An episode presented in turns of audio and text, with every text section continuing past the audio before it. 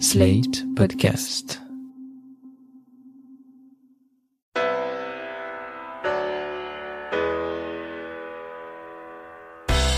Bonjour et bienvenue dans Le Monde Devant Soi, le podcast de Slate.fr qui revient chaque semaine sur l'actualité politique française et internationale avec Jean-Marie Colombani, directeur de la publication de Slate.fr. Bonjour Jean-Marie.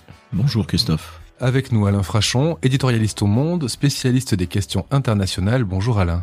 Bonjour Christophe. Cette semaine a été marquée par la sortie en salle des Misérables. C'est un film de Lajli, récompensé par le prix du jury à Cannes et choisi pour représenter la France aux Oscars. C'est l'histoire d'une bavure policière à Montfermeil qui tourne au drame. Toi, tu débarques, nous, ça fait dix ans qu'on est là. On est les seuls à se faire respecter. Ceux qui te respectent une palme. Les gens d'ici, ils ont peur de vous, c'est tout.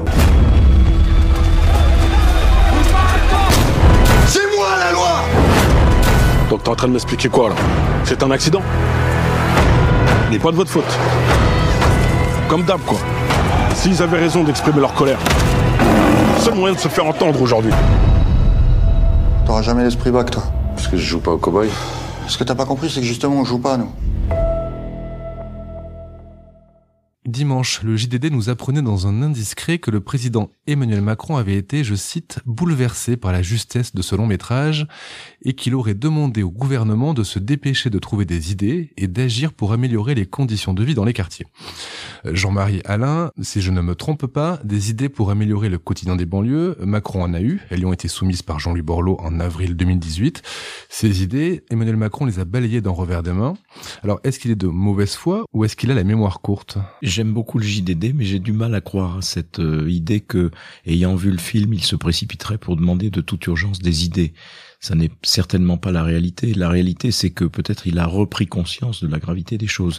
Alors c'est vrai que les banlieues ont été présentes au début de son mandat et depuis ont disparu des écrans radars. Moi, je soupçonne une raison purement politique. C'est-à-dire que au tout début de son mandat, Emmanuel Macron est encore classé plutôt au centre gauche, puis il va s'ancrer au centre droit et à droite. Et c'est vrai que vis-à-vis de la droite, parler des banlieues, c'est perdre des points, très clairement. Euh, et on le voit aujourd'hui avec euh, deux France qui s'opposent. Il y a d'un côté la France des Gilets jaunes et de l'autre la France d'une certaine façon des cités. Et donc je pense que là est l'explication du fait que les banlieues elles-mêmes ont disparu pour le moment des écrans radars. Et il y a quelque chose que je ne m'explique pas cependant, malgré tout cela, c'est le traitement infligé au plan Borloo. Le plan Borloo avait un mérite, c'était de faire un balisage très large de l'ensemble des besoins des banlieues les plus difficiles. Il a été balayé d'un revers de main parce qu'il coûtait trop cher, ce qu'on peut comprendre, mais en même temps avec dans une mise en scène qui était presque humiliante. Et ça, je ne me l'explique toujours pas. Moi, j'ajouterais une petite précision. Euh, La semaine de l'indiscret, et c'est pour ça que moi aussi j'ai un doute sur la totalité de cet indiscret. Cette semaine-là, le Premier ministre, Édouard Philippe, a présenté un plan pour la Seine-Saint-Denis, c'est-à-dire très exactement là où se passe le film, plan préparé depuis plus d'un an, et plan qui a été, c'est un plan sur dix ans, dont on pourra parler tout à l'heure si vous voulez, et qui a été salué par les élus locaux du Parti communiste à la droite. Alors je ne pense pas que le président Macron, après avoir vu le film, a, a réuni ses collaborateurs pour lui donner des idées, puisqu'au même moment, le chef de son gouvernement présentait le plan pour la Seine-Saint-Denis, qui est le théâtre de ce film. Vous avez parlé du plan Borloo, Jean-Marie. Est-ce que vous pouvez nous rappeler ce qu'il contenait? Et Alain, est-ce que le plan qui a été proposé par Edouard Philippe pour le 93 reprend des éléments du plan Borloo? Le plan Borloo, pour faire simple, c'était la, reprise et la concrétisation dans l'esprit de son auteur de ce que l'on a longtemps appelé un plan Marshall pour les blancs banlieues, c'est-à-dire un plan qui balaye un petit peu le tout, peut-être euh, dans, tous les domaines de la vie publique, peut-être avec, en oubliant le fait que, euh, comme le dit le, le maire de Montfermeil aujourd'hui, qui s'appelle Xavier Lemoine, qui est un maire d'hiver droite, tout l'enjeu en fait est culturel. Donc on pourrait comprendre d'ailleurs une attitude présidentielle qui consisterait à, à, recadrer les choses dans ce sens. Ça n'a pas été le cas. Donc pour moi ça reste un, ça reste un mystère. Alors c'est vrai que c'était je crois 45 ou 46 milliards d'euros programmée sur plusieurs années et que la dépense a sans doute été considérée comme excessive. Mais je pense que c'est, on touche là un vrai point sensible parce que c'est vrai qu'il y a ce plan pour la Seine-Saint-Denis, mais en même temps, regardez, on n'aborde plus les banlieues comme on les abordait avant. Il existe, petite parenthèse, une, un ministère de la ville depuis 1985. Et donc, euh, depuis 1985, on, s'efforce, ou l'État s'efforce de faire un, certain nombre d'actions dont on peut penser à voir le film et à voir les analyses qui sont faites, qu'elles ont été, euh, au fond, un peu peine perdue. Ce que je voulais aussi ajouter, c'est que aujourd'hui, quand on parle des banlieues, le seul, on en parle, mais on en parle sous le prisme de l'islam. Alors vous n'avez plus de, de, trop de reportages sur la situation dans telle cité ou cela, ou l'économie de la drogue qui est quand même euh, très présente dans ces dans ces endroits-là, mais vous avez euh, des analyses et des études très approfondies sur l'islam, sur euh, comment se comportent les, les, personnes de religion musulmane vis-à-vis de la République, vis-à-vis -vis des lois de la République. Et donc on est passé d'un prisme à l'autre.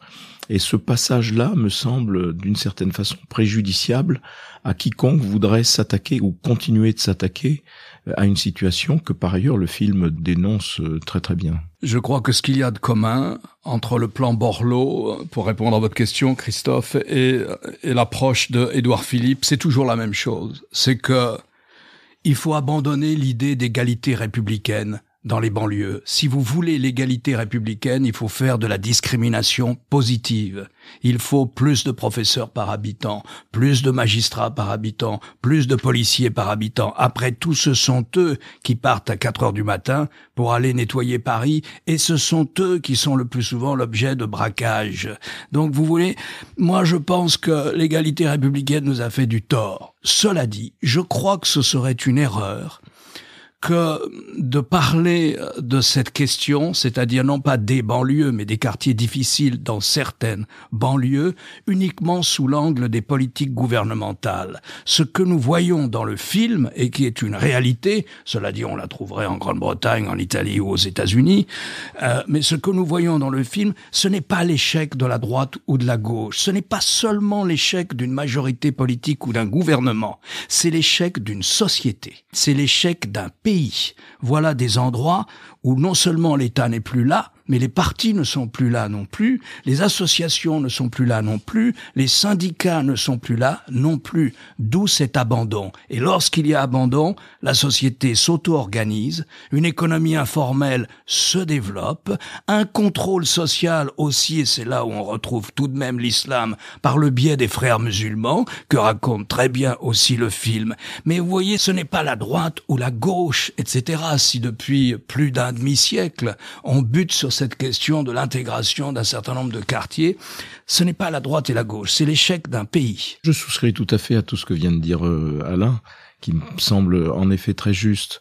Simplement, euh, quand euh, Alain met en avant la discrimination positive, à laquelle je crois également, c'est une réflexion qui se heurte, mais vraiment de face, à la doctrine officielle partagé par euh, le, plus grand nombre de la sphère politique, Tout qui est le refus du communautarisme. Donc si vous faites de la discrimination positive, on va vous clouer au pilori en disant mais mais c'est du communautarisme, vous encouragez le communautarisme. Et on voit bien que la réalité quand on voit le film, la réalité sociale est infiniment plus complexe et qu'elle appelle en effet des solutions très spécifiques, très particulières.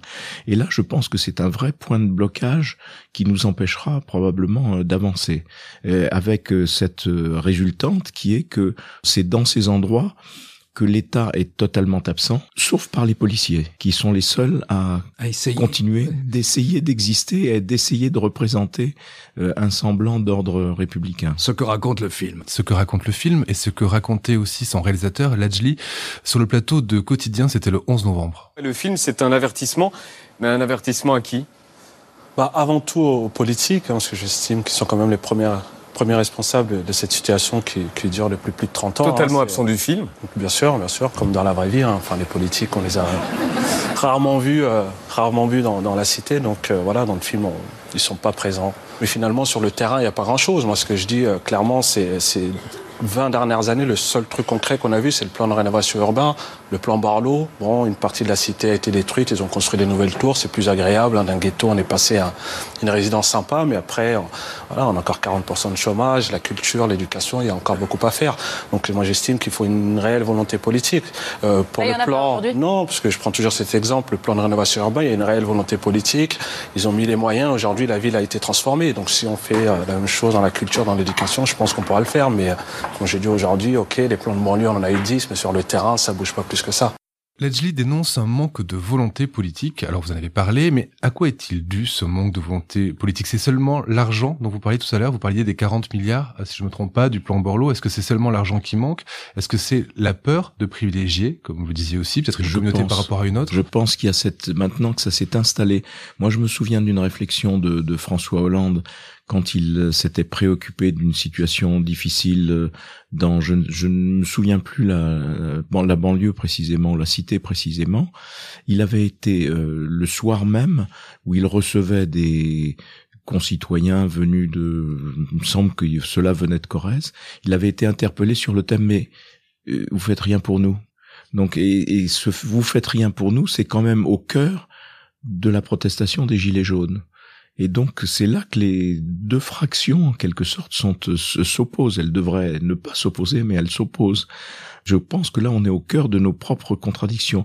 La responsabilité politique, bien sûr, puisqu'on est dans un système démocratique, des systèmes de représentation, donc il faut bien que les élus acceptent de porter la charge qu'ils ont revendiquée eux-mêmes. Euh, mais ça ne, ça, ne, ça ne règle pas tout, ça ne résume pas le tout, comme le disait très très bien Alain tout à l'heure. Après, il y a des évolutions générales dans tout le monde euh, occidental au moins. La classe moyenne part des villes. Elle quitte la ville parce que la ville est trop chère. Et donc s'installent euh, les périphériques c'est toujours à peu près le même nom en anglais, en italien ou en espagnol, et on regarde pas trop ou pas assez ou pas suffisamment ce qu'il y a derrière le périphérique pour toutes les raisons dont nous avons parlé. Donc on est face à des phénomènes qui sont des phénomènes assez compliqués sur lesquels certes le politique a une portée, notamment un État comme la France qui prétend contrôler le foncier, être le plus interventionniste, etc. Un État de tradition colbertiste, on l'aurait imaginé plus interventionniste, même si, même s'il n'y a pas de solution miracle et si elles sont toutes sur le long terme. Alors le maire de Montfermeil, qui est le lieu où se situe le film et qui est le lieu d'origine de, de Lajli, le maire explique qu'il est quand même injuste de dire que rien n'a été fait. Beaucoup a été fait et il prétend qu'aujourd'hui, on ne pourrait pas décrire euh, la situation qu'on décrivait il y a 10 ou 15 ans, qu'un certain nombre de choses ont avancé. Alors certes, c'est sûrement vrai dans pas mal de villes, mais il y a encore évidemment des pans entiers qui restent à l'abandon. La difficulté que l'on a, c'est que hum, cela ne surgit dans, dans les médias et dans l'opinion que quand il y a un drame. Et il y en a des drames. Il y a des drames dans les collèges avec des jeunes adolescents qui sont poignardés. Il y a des bagarres entre bandes rivales. Il y a toujours une, une occasion ou une autre de de, de s'émouvoir et de considérer que décidément, mais fondamentalement, je pense qu'une partie, c'est maintenant pourquoi est-ce qu'on n'a plus de façon un peu flamboyante ou volontariste l'idée qu'il faut un plan, un effort de longue portée centré? L'exemple de la Seine-Saint-Denis, bien sûr, mais au niveau national, c'est précisément parce que une large fraction de l'opinion comprend cité égale islam islam égale danger, et donc on est là dans le dans, dans une des problématiques que l'on connaît le mieux. Alain le rappelait tout à l'heure, dans le film, on voit très bien le rôle social des frères musulmans. Et le rôle social hier était rempli par le Parti communiste. Il n'y a plus de Parti communiste. Il était rempli aussi par, d'une certaine façon, par les syndicats, et il n'y en a plus et donc euh, ils jouent un rôle, ils sont présentés là de façon assez soft. Et le Parti communiste et toutes ses déclinaisons, associations sportives, associations intellectuelles, etc. Il y avait une sorte d'échelle sociale parallèle qui avait été installée dans euh, dans, dans la banlieue d'ailleurs, dans la banlieue. Vous avez dit Jean-Marie qu'il fallait un drame pour qu'on s'intéresse au quartier. Dans le film, il y a une réplique qui dit la colère, c'est le seul moyen de se faire entendre aujourd'hui. Et c'est vrai qu'on ne s'intéresse au quartier que lorsqu'ils explosent. Et on pourrait oser un parallèle avec les gilets jaunes auxquels le gouvernement a apporté une réponse qu'après des semaines d'ultra-violence. Est-ce que cette attente du point de non-retour pour négocier ou pour lâcher du lest, c'est un marqueur particulier de ce gouvernement? En tout cas, c'est un marqueur de notre époque et c'est un marqueur bien triste et bien malheureux parce qu'en effet, ce qu'on a retenu de l'épisode des Gilets jaunes, c'est que seule la violence paye. Et donc ça, c'est quelque chose qui est redoutable, qui est excessivement dangereux et qui euh, va poursuivre l'action même de ce gouvernement. La journée programmée du 5 décembre, pourquoi fait-elle si peur? C'est précisément parce qu'on sent qu'il y a derrière cela une forme de jusqu'au boutisme, de, de, de volonté d'affrontement qui est liée au fait que seule la colère paye, comme le disent, comme le dit très, très bien un personnage du film. Ça, je pense que c'est une part de notre malheur collectif euh, d'en arriver là. Il faut dire aussi que euh, on est très court-termiste. Euh, euh, on, vit une époque de court-termisme. On a du mal à imaginer des investissements à long terme. Ce n'est pas payant sur le plan électoral. Mais pour reprendre les plans Borloo ou plus spécifiquement le plan d'Édouard Philippe qui est sur 10 ans, au fond, le 93 n'aura sans doute pas la même allure qu'aujourd'hui après les Jeux Olympiques. Parce que le périphérique va sauter, parce que justement, dans le plan euh, d'Edouard Philippe intègre, si vous voulez, le fait que le nouveau RER e aura pas moins de 30 stations en Seine-Saint-Denis.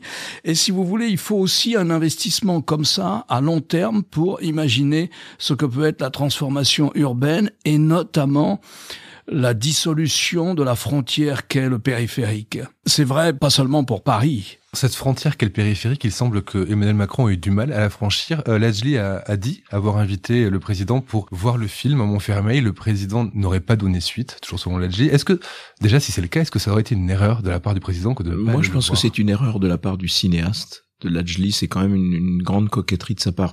Par ailleurs, on assiste à la naissance d'un grand cinéaste. C'est un grand film et c'est quelqu'un qui est pétri de, d'un talent qui, et je pense qu'il marquera les esprits longtemps s'il continue son aventure cinématographique. Mais je pense que c'est quand même pas décemment raisonnable de sa part. Il est invité par le président de la République à l'Élysée, il n'y va pas. Je veux dire, c'est un peu contradictoire avec l'idée, j'attends des politiques qu'ils fassent des efforts vers nous, qu'ils qu'ils viennent vers nous. Bah, le président vient vers lui, mais quand on a un président de la République et qu'on est invité par le président de la République, en, règle générale, on est content.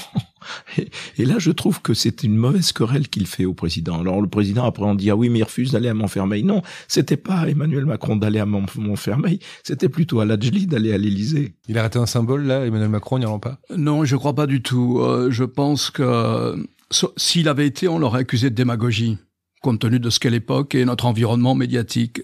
Je réfléchissais à ça, à cette critique qu'on lui a faite. Vous savez, Léon Blum, qui en 1936 est sans doute le Premier ministre, le chef de gouvernement, qui au XXe siècle, sur l'ensemble du XXe siècle français, est celui qui aura le plus transformé socialement et dans le bon sens ce pays. Léon Blum était un très grand bourgeois et je doute beaucoup qu'il n'ait jamais été de sa vie, même en tant que patron du Parti socialiste, dans les quartiers les plus difficiles de l'époque ce film aussi, il faut dire qu'il est très largement financé par la présidente de la région Île-de-France, Valérie Pécresse. Et donc, non, franchement, je pense que c'est un mauvais procès qu'on lui fait. Si vous voulez, moi aussi, je pense que quand on parle des quartiers difficiles, etc., il faut dire d'où l'on parle. Je voudrais juste terminer par une, note euh, positive malgré tout parce qu'on doute toujours. Il y a toute une partie de l'opinion qui considère que euh, dès, lors que l'on est musulman, dès lors que l'on vient des banlieues, etc., c'est on est inintégrable. Et donc euh, il n'y a rien à faire. Donc euh, c'est l'exclusion est préférable à, tout le reste. Or vous avez un cinéaste Lajli qui se revendique de Victor Hugo, qui est pétri vraiment par la pensée, par les lettres de Victor Hugo, et qui, dans son film, est une réinterprétation de Gavroche. Et vous avez, si vous allez chercher du côté de Marivaux, qui est-ce qui a fait un film magnifique qui s'appelle L'esquive sur une classe de banlieue qui euh, appréhende une pièce de Marivaux? Il s'appelle Abdelatif Keshish. Voilà, deux exemples de personnalités qui démentent ceux qui pensent que la France n'est pas une société littéraire ou que cette société littéraire serait fermée à quelques-uns d'entre nous. C'est la plus belle démonstration que l'on puisse offrir. Victor Hugo, Marivaux et deux grands cinéastes. Magnifique. Oh, d'ailleurs, il signe son film euh, avec une très belle citation euh, qui est tirée des Misérables. Moi, je voudrais juste ajouter une seule chose sur le film. Après les émeutes de 2005, qui sont évoqués ici parce que finalement le, le, le, drame dont vous parliez au début ressemble au drame, à l'un des drames qui, qui s'est produit en 2005. Après les émeutes de 2005, il y a beaucoup de gens des banlieues, de la banlieue, qui ont dit mais ce n'est pas ma cité. Ma cité ne ressemble pas à ça. Et moi, je pense que ce n'est certainement pas une critique du film, mais il ne faut pas que les médias assimilent ce film à un portrait de la banlieue en France. Ce n'est pas ça la banlieue en France, ni même les banlieues. C'est ça dans certains quartiers, Marseille Nord, etc. D'ailleurs assez bien identifié. C'est ça dans certains quartiers du 93. Mais ce n'est pas la banlieue. Si vous voulez aller voir donc le portrait de cette banlieue, c'est actuellement en salle et je vous rappelle aussi la sortie cette semaine de notre podcast cinéma Incarnation justement consacré aux misérables. Damien Bonnard, un des héros du film, il dialogue avec Nabil Drissi, ancien policier de la BAC. Vous trouverez le lien dans la description de ce podcast. Merci Jean-Marie, merci Alain, à la semaine prochaine. Merci Christophe. Vous venez d'écouter Le Monde devant soi, un podcast slate.fr à retrouver tous les samedis matins sur slate.fr ou sur votre application de podcast préférée. Si vous avez aimé, n'hésitez pas à vous y abonner et à nous mettre 5 étoiles.